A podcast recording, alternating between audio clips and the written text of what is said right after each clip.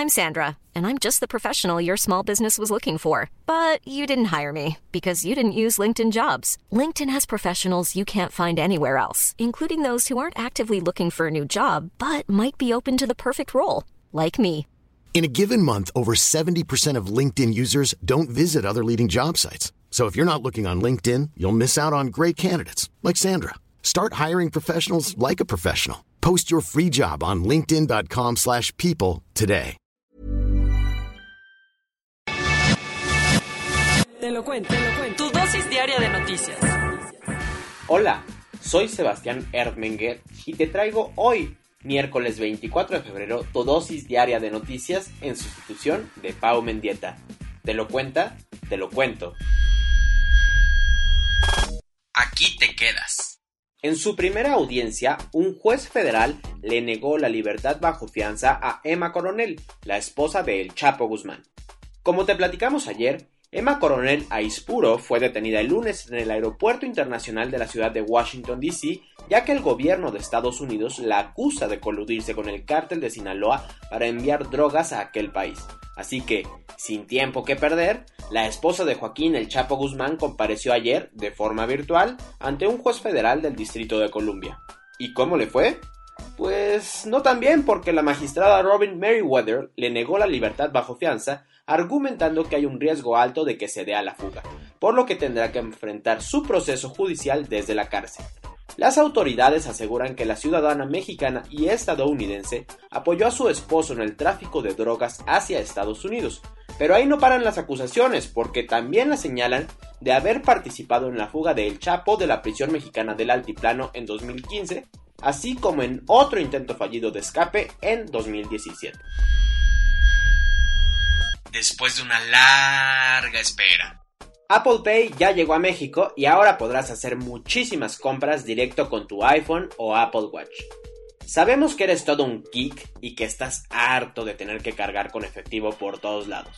Pero tranqui, que te tenemos una buena noticia porque Apple finalmente escuchó nuestras súplicas y desde ayer Apple Pay ya está disponible en México. ¿Cómo funciona? Es el servicio de pago digital de la empresa de la manzanita y lo único que tienes que hacer es registrar tus tarjetas de crédito o débito en el wallet de tu iPhone o Apple Watch. Y ni te apures por la seguridad porque Apple no almacena el número de tu tarjeta, sino que le da un número de cuenta a cada dispositivo, el cual queda cifrado a través del Secure Element y con el que puedes generar un número dinámico distinto para cada transacción que quieras realizar. Por el momento, Apple Pay está disponible para Amex y Mastercard, así como las tarjetas de Banorte y Citibanamex, y lo podrás usar en Rappi, Maxstore, 7-Eleven, Petco, The Cheesecake Factory, Italianis y varios restaurantes de Alsea. Para sorpresa de absolutamente nadie, la Cámara de Diputados aprobó por lo general la iniciativa para reformar la ley de la industria eléctrica enviada por el presidente López Obrador.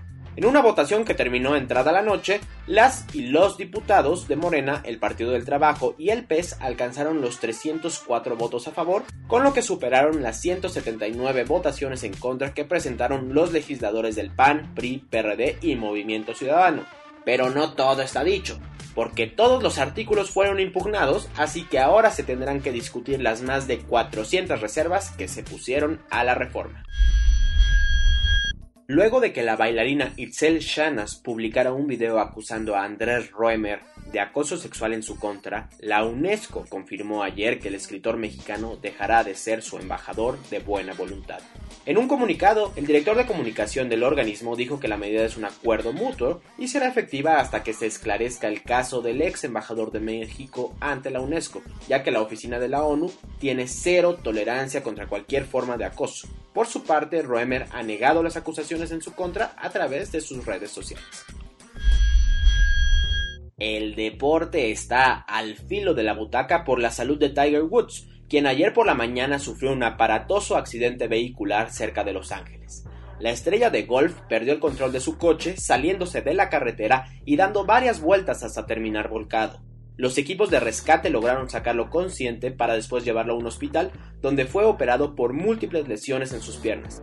Hasta ayer en la noche aún no había un parte médico, pero la policía local dijo que el golfista tuvo suerte de salir con vida del percance. De acuerdo con The Guardian, más de 6.500 trabajadores procedentes de India, Sri Lanka, Pakistán, Nepal y Bangladesh han muerto en los preparativos de la Copa del Mundo Qatar 2022. De acuerdo con datos de las distintas embajadas, la cifra corresponde a los trabajadores migrantes que fallecieron entre 2011 y 2020, aunque no están muy claras las causas de su muerte ni si se debió a accidentes durante la construcción de los estadios. El diario británico alertó que el número podría ser mayor porque países como Filipinas o Kenia, que mandan muchísimos trabajadores a Qatar, no tienen datos verificables. Elon Musk no sabe ni dónde meterse luego de que Tesla está teniendo una semanita para llorar a consecuencia de la caída en el precio del Bitcoin. ¿Eh? Hace unas semanas la empresa anunció una inversión de 1.500 millones de dólares en Bitcoins, sin embargo, todo parece indicar que la burbuja de la criptomoneda ya reventó y ha venido cayendo hasta en un 9.3%. Por esto, las acciones de Tesla llevan toda la semana a la baja, al punto que la compañía ya perdió todas las ganancias del año y hasta Elon ya no es la persona más rica del mundo. Desde el lunes por la noche, los cielos italianos se iluminaron tras la impresionante explosión del monte Etna, el volcán más activo de Europa. La erupción provocó una fuente de lava que subió a más de 1500 metros del cráter, un aterrador espectáculo que se pudo apreciar en gran parte de la isla de Sicilia, donde está ubicado el volcán. Los geólogos aseguran que esta actividad volcánica es la más grande que haya registrado el Etna desde las últimas décadas y aseguraron que, a pesar de que la ceniza ha caído a varios y varios kilómetros de distancia, no hay mayor riesgo para la población local. Corona News Global a nivel global ya hay más de 112 millones mil casos y hasta ayer en la noche al menos 2 millones mil personas habían muerto. En México, se estima que 2.047.852 personas han enfermado de COVID-19 y desafortunadamente 181.809 han muerto. Esto quiere decir que en un solo día se registraron 1.273 nuevos fallecimientos. Lo bueno es que se pusieron 40.684 dosis, por lo que 1.801.156 personas ya han sido vacunadas. Y el cuento de nunca acabar. Por fallas de logística, menos módulos disponibles y falta de capacitación de los servidores de la nación, los habitantes de Catepec se manifestaron ayer para exigir que se apliquen las vacunas prometidas. Andrés Manuel López Obrador dijo que la ONU es un florero por permitir que los 10 países más desarrollados del mundo acaparen la mayoría de las vacunas. Ayer por la mañana llegó un vuelo cargado con 511 mil dosis de la vacuna de Pfizer, las cuales serán repartidas entre Nuevo León y Ciudad de México. Por segunda ocasión, el secretario de Marina Rafael Ojeda dio positivo al virus, pero no fue el único funcionario porque Juan Antonio Ferrer, el director del INSABI, también anunció que tiene COVID-19. El Instituto de Diagnóstico y Referencia Epidemiológica, el INDRE, dijo que la variación E484K, presente en la cepa vista por primera vez en Brasil, ya está presente en México. Ups. La Unión Europea le pidió a Bélgica, Dinamarca, Finlandia, Alemania, Hungría y Suecia que levanten las restricciones en sus fronteras y les dio 10 días para contestar esta petición.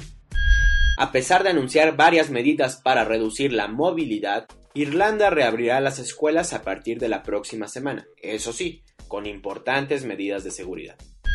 Durante su visita a México y acompañado por AMLO, el presidente argentino Alberto Fernández pidió que terminemos con la payasada ante las críticas por la vacunación VIP en su país, que dio vacunas de forma discrecional a funcionarios públicos. Uy, uy, uy. ¿Te faltan las palabras para expresar lo que has sentido en la pandemia? Pues en Alemania son tan creativos que han creado cerca de 1200 nuevas palabras en su idioma. Por ejemplo, Coronafresur, que significa peinado pandémico. Sí, sí, todos lo hemos tenido. Hasta aquí tu dosis diaria de noticias para este miércoles 24 de febrero. Yo soy Sebastián Ermenger, nos escuchamos mañana, que tengas un excelente día.